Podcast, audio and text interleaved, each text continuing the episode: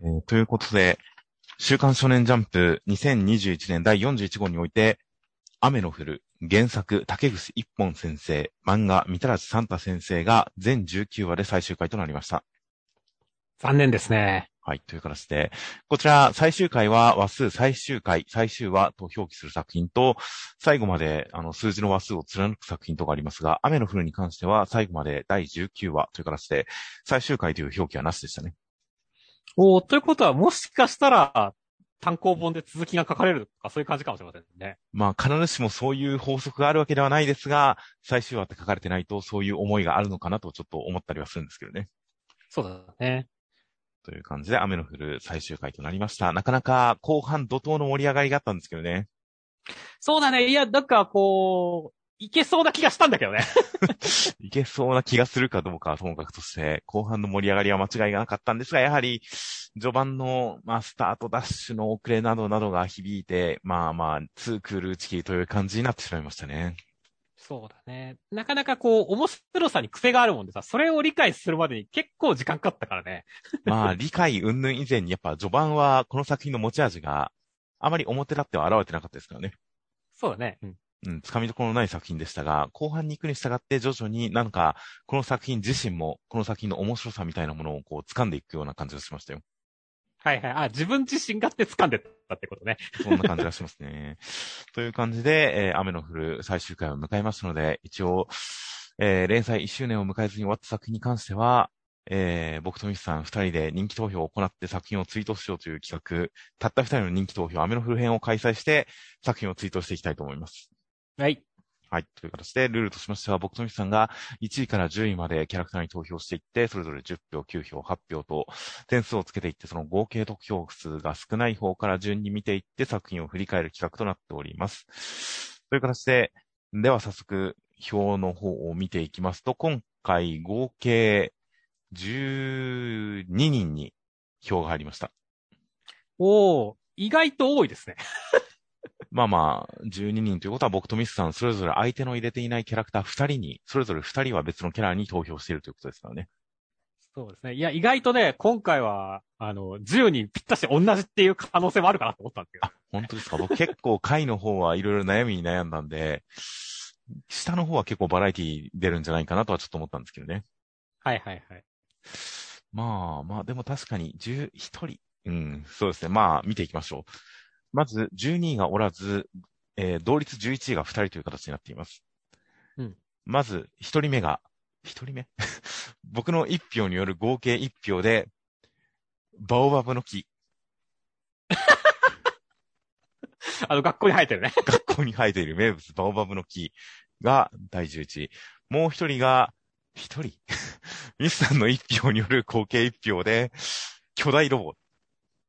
はいはいはい。最終回、そうその前から出てきた巨大ロボですよ。雨で出て、雨でできたっていうね。共にカウントは一人と数えていいのか今ためらってしまいましたが、バオバブの木と巨大ロボが共に同率第11位となりました。くしくも、でかいやつがなりましたね。確かに。これはちょっと二つ並ぶと相関ですね、これは。壮観だね。いやいや。でも、俺はほんとさ、この巨大ロボは、一つのキャラクターとして好きなんだけどね。僕はそれはやっぱつむぎちゃんの魅力のうちでしたけどね。はいはいはいはいはい。なんだろうね、本当にお菓子、あの、兵器、あの、ペロペロキャンディーは兵器じゃねえって言ってる中でできたのがこの兵器みたいな巨大ロボっていうこのオチ感が素晴らしかったからね。まあそうですね。確かに。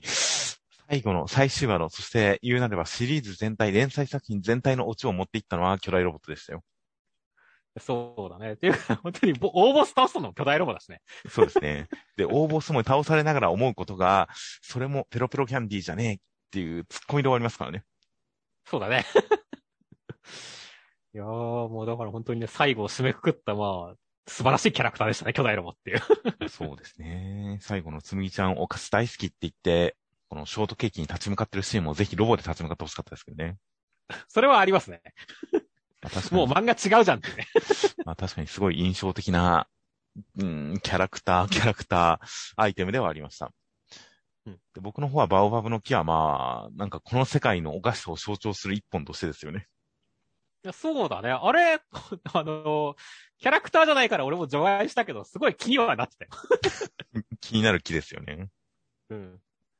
この気になるの気気になる気だったよね、本当に。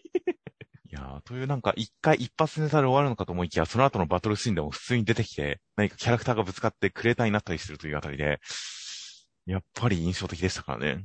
印象的だったね。いやーこの世界観を象徴する一つとして、やっぱバオバブの木は票を入れざるを得なかったですよ。そうですね。では続きましてが、単独10位。えー、単独10位がミスさんの2票のみによる合計2票で、クッキーのお菓子使い。はいはいはいはい。いやーあのね、学校襲撃犯の一人でしたけどもね、あの、はいはい口元を隠した、あの、クッキーのお菓子使いさんの人ですけどもね。はいはいはい。あの人、こう、全然喋らない割には、でも、ところどころやっぱりね、こう、味方を気を使ってるところっていうのが、会話見れる形でね、僕は本当にこのお菓子使い、みんないい人たちだったけどね、やっぱ、好感度高かったなってこと入れましたね。ああ、あんまり僕の中では印象に残らなかったですね。まあね、なかなかやっぱ自分喋らないキャラだと難しいか。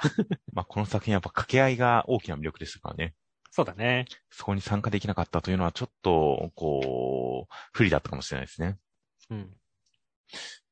では続きましてが、えー、第9位、単独第9位が、僕の3票のみによる合計3票で、天内さん。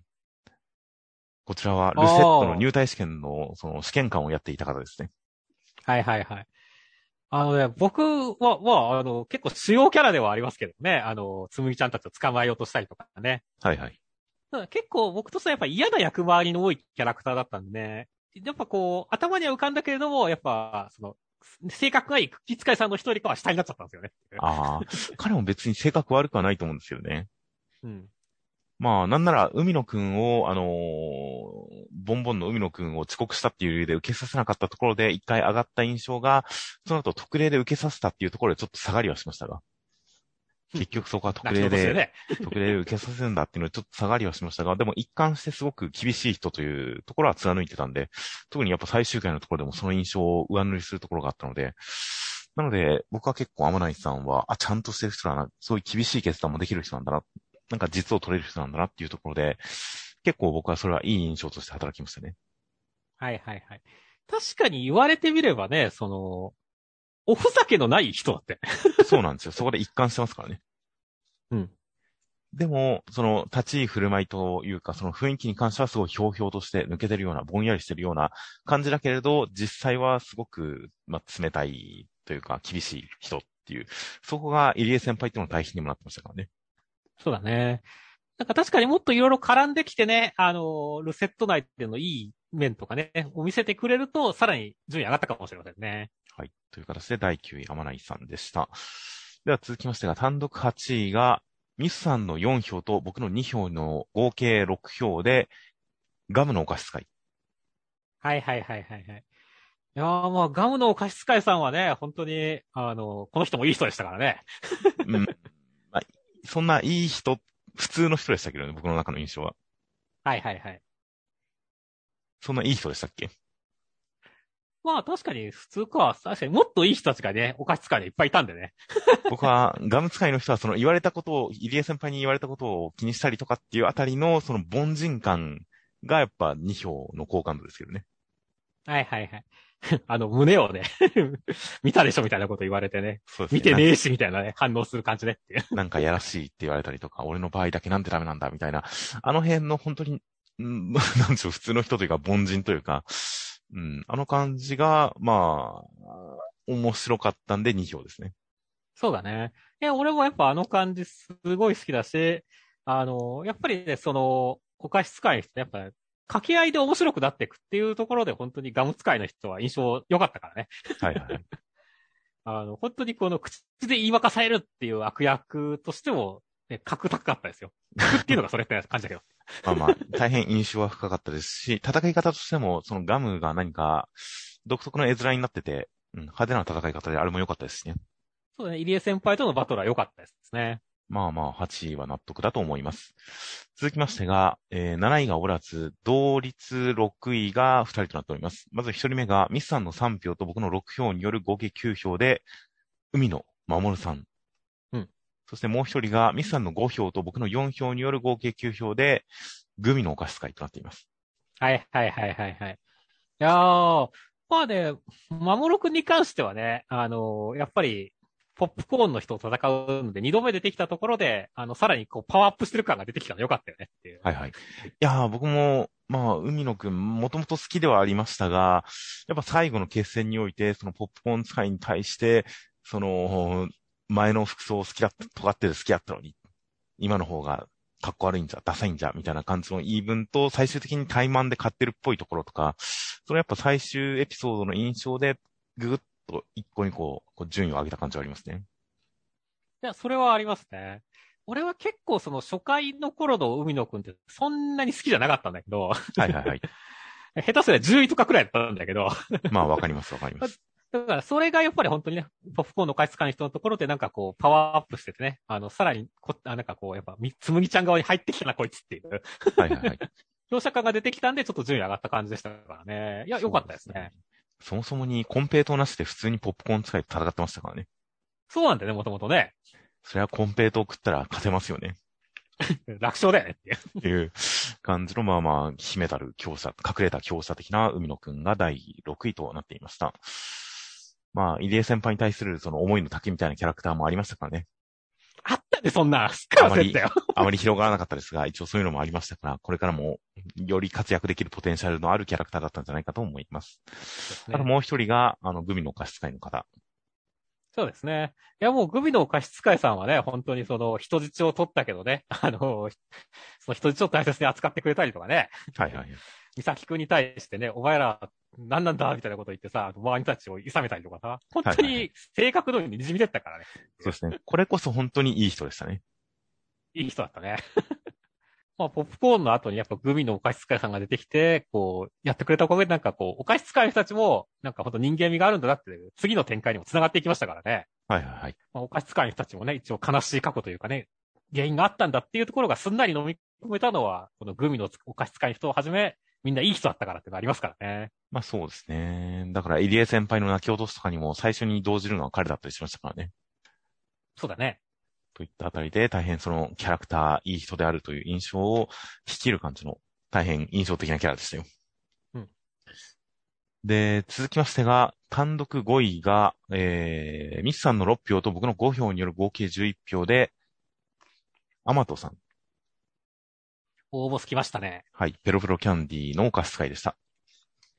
いやー、まあ、本当にね、その、作中でも随一の真面目キャラだったからね。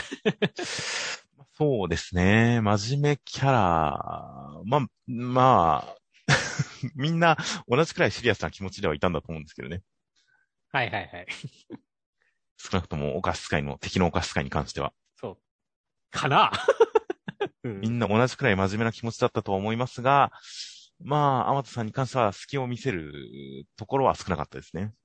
そうだね。ほんと、つむぎちゃんとこうやりとりする最後の方までね、ちゃんと格を保ってましたからね、お菓子使いとして。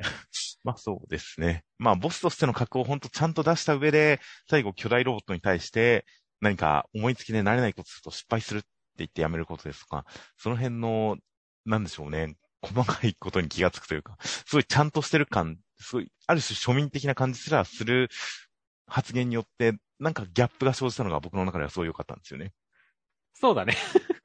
あの慣れないことするもんじゃないっていうのは、本当にね、あの、その後、つむぎちゃんも、慣れないことするもんじゃねえって自分で言ってるっていう。まあそこで、つみちゃんが実際に受けるという、ここの振りと受けは見事でしたからね。見事だったからね。本当そういった意味でも、本当アマトさんはいいキャラだったよね。はいはいはい。いやー、だからまあまあまあ、あの、ちゃんとお菓子使いのリーダーとしてみんなを引っ張ってるカリスマ性もちゃんと感じられましたからね。はいはい。で、その上でね、自分が一番強くて支配するっていう野望もあったんでね。いや、本当にこう、ふざけた人間の多いこの雨の降る中でちゃんと野望を持ったいいキャラだったと思いますよっていう。まあ決してみんなふざけてるとは思いませんが、ただ、他のお菓子使いに関しては、やっぱアマトさんの影響で、こういった行為をしてる。あくまで首謀者は彼っていう感じは、なんかはっきりしてましたね。そうだね。うん、そういう点でかなり本当にこの世界でも存在感のあるキャラクター、まあ強い立ち位置を持っている、すごく印象的なキャラクター、ボスではありましたよ。うん。では続きましてが、第4位がおらず、えー、同率3位が2人となっています。まず1人目が、ミスさんの7票と僕の8票による合計15票で、緑美咲くん。そしてもう1人が、ミスさんの発表と僕の7票による合計15票で、ポップコーンのお菓子使いとなっています。おー、すごい競ってますね。いや、そうですね。お互いに票が入れ替わる感じで、えー、3位、4位が入れ替わるような形で同率3位となっています。いや、そうですね。いや、もうほんとどっちもいいキャラだったけど、僕がまあ、あポップコーンの菓子使いの人を上にしたわけですけども、はい。やっぱり、この漫画、化けたのは、つむぎちゃんとポップコーンのお菓子使いの人のね、戦った時だと俺は思ってるからね。まあまあ、間違いなくあそこからだと思いますよ。掛け合いが面白くなったのは。そうそうあそこで野球したのが本当にこう、神回だったなって思うからね。そうですね。野球も大変印象的でしたが、でも、その後の展開と照らし合わせてみると、やっぱりあそこで、何か庶民的な掛け合いというか、キャラクターにおかしみがすごく滲み出してきたところもかなり良かったんですけどね。そうだね。いやー、だからそういった意味のターニングポイントになったキャラクターだったし、本当にね、最後のね、海野くんとの戦いとかも含めてね、本当にキャラクターとして面白かったんだね、ポップコーンの人。はいはいはい。いやー、どうしても俺はこう3位とかに入れたかったんだよねっていう。まあそうですね。本当キャラクターとして言われたことを気にして改めるけれど、それがダサいと言われて、でも、その服の下には自分の個性を、尖った個性をちゃんとこう隠していたという、大変ドラマのあるキャラでしたからね。そうだね。そういう点ですごい共感して、彼の成長を願わずにはいられないようないいキャラでしたよ。うん。美咲くんに関してはやっぱ最終話で、というかところどころで本当に弱いけど、クソ真面目で、頑張って飛び込めるという、何か応援したくなるキャラでしたね。いや、そうだね、本当に。あの、常に期待値を持ってるキャラクターだったし、本当に、まあ、最後ちゃんとね、飛んでって、つむぎちゃんに、あの、コンペイトを届けるところとか、ちゃんと主主人公の一角っていう感じしてたからね。はいはいはい。いや、そこで言うセリフ、あなたを信用するって言いましたから、あなたが無茶してるなら僕もしますというセリフは、ちゃんと何か決め台詞として響きますよ。そうだね。うんちゃんと信頼を行動で表しているという、そこのヒーロー性があったんで、その言葉があって、その呪力があって、敵を倒すという、その展開はちゃんと盛り上がる形になったと思います。いやー、だから本当連載が進んだらさ、あの、勘違いされてるとこでどんどんこう、噂だけ上がってくんで、最強キャラになってほしかったよねっていう。まあそうですね。この先の美咲くんも見て、見てみたかったですね。そうそうそう。で、だから本当にワンパンマンにおけるキング的な扱いになってほしかったからね、美咲くんには。そうですね。まあもう本人がクソ真面目っていうのがあるんですけどね。そうだね。でもなんかこうみんなが期待してるからこう言えないみたいな感じでね。はいはいはい。まあ、つむぎちゃんの身の安全のためですからね。そうだね。その辺でこう、心臓というかね、を すごいこう痛くしてる感じのザキ君もなんか、こう、ゲス心をくする感じでいいかもしれませんしねっていう。まあそうですね。日常で、美咲くんがこの先、この困難に対してどういう立ち振る舞いをしていくのか、開き直るのか、信号に苛まれる、苛まれるのか、見てみたかったような気がしますよ。そうですね。では、えー、続きましてが、なんと、2位がおらず、同率1位が2人です。おー。なので、もう言ってしまいますと、ミソさんの9票と僕の10票、僕が1位にしたのが、入江東花先輩。そしてミスさんの10票と僕の9票、ミスさんが1位にしたのが、三田瀬つむぎちゃんということになりました。おー。まあまあ、この辺はね、どっちを1位にするかってのは確かに悩みどころでしたからね。そうですね。入江先輩はやっぱ、かなり登場した時から印象は強かったんですが、最後にお話を締めたのはつむぎちゃんでしたからね。そうそうそう。っていうかさ、序盤の時にさ、つぶぎちゃんとさ、みさきくんの情報がなさすぎてさ、はいはいはい。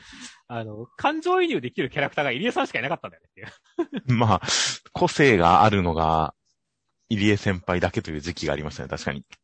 そうそうそう。だから、あれ？これ、入江先輩主役でいいんじゃないの？つぶぎちゃんとかみさきくんいるみたいなノリにちょっとなりかけた時期があったから、そういったところのね、その雨の降るの面白さを引っ張ったのは入江先輩ですからね。そうですね。スタートダッシュという意味においてやっぱ入江先輩が強かったですね。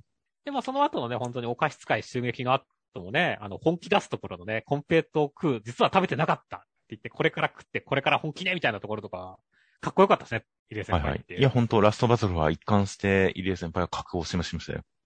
うん。そうそう。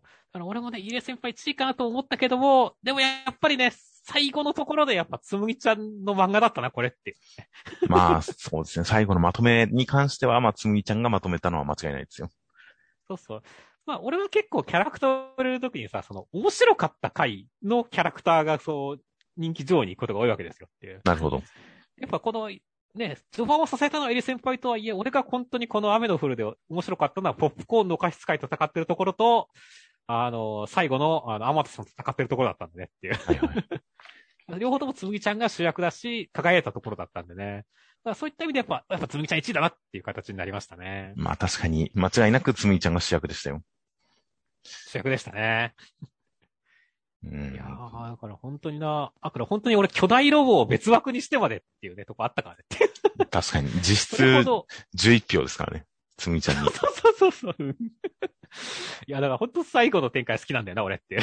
まあそうですね。いや、本当に最後の展開良かったですが、でも僕は、やっぱ入江先輩のあの、犬だか豚だかよくわかんないのを拾った行為を評価したいですね。あー。っていうか、豚入ってねえな。いや、僕結構貝の方で迷いましたよ。豚入れようかどうしようか。うん、迷った上で入れなかったですけど。バオバブに入れましたけど。はいはいうん。あのさ、俺もうさ、豚がさ、あれ、ほんとなんでいたのかわからないっていうレベルなんでさ、最後も出てこないしさ、あいつ。第1話でつむぎちゃんが絶対拾って相棒にする雰囲気だったんですけどね。そうそうそう。その後だってバオバオの機械とかでも出てきたでしょみたいな。そうですね。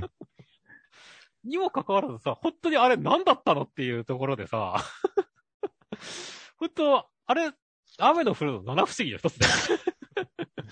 なんか裏設定があったような気もするんですけどね。うん。いや、だから本当あれに関してはだから謎すぎて入れることができなかったっていうね。そうですね。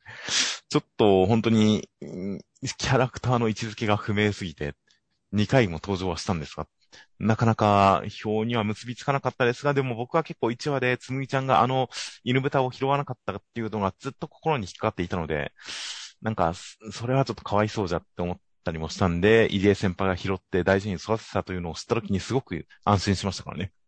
はいはいはい。まあ確かに、それで入江先輩の好感度があったのは間違いないですね。いやー、やっぱそれで、この僕の一票の差に現れたと思いますよ。うん。いやー、わかりますね。いやー、なかなかだから本当1位と2位はデッドヒートでしたね。まあそうですね。という感じの上位陣は、まあなかなか僕とみさん票が固まるような形になっていました。という感じで、いやー、まあ本当に語るところの多い作品でしたよ、雨の降る。そうですね。いや、本当にだからね、後半は面白かったんで、序盤がもっとしてれば、戦えた気がするんだけどね、雨の降るっていう。そうですね。マッシュルと面白バトル漫画として競えた気もするんですけどね。うん、競えた気もするんだけどね。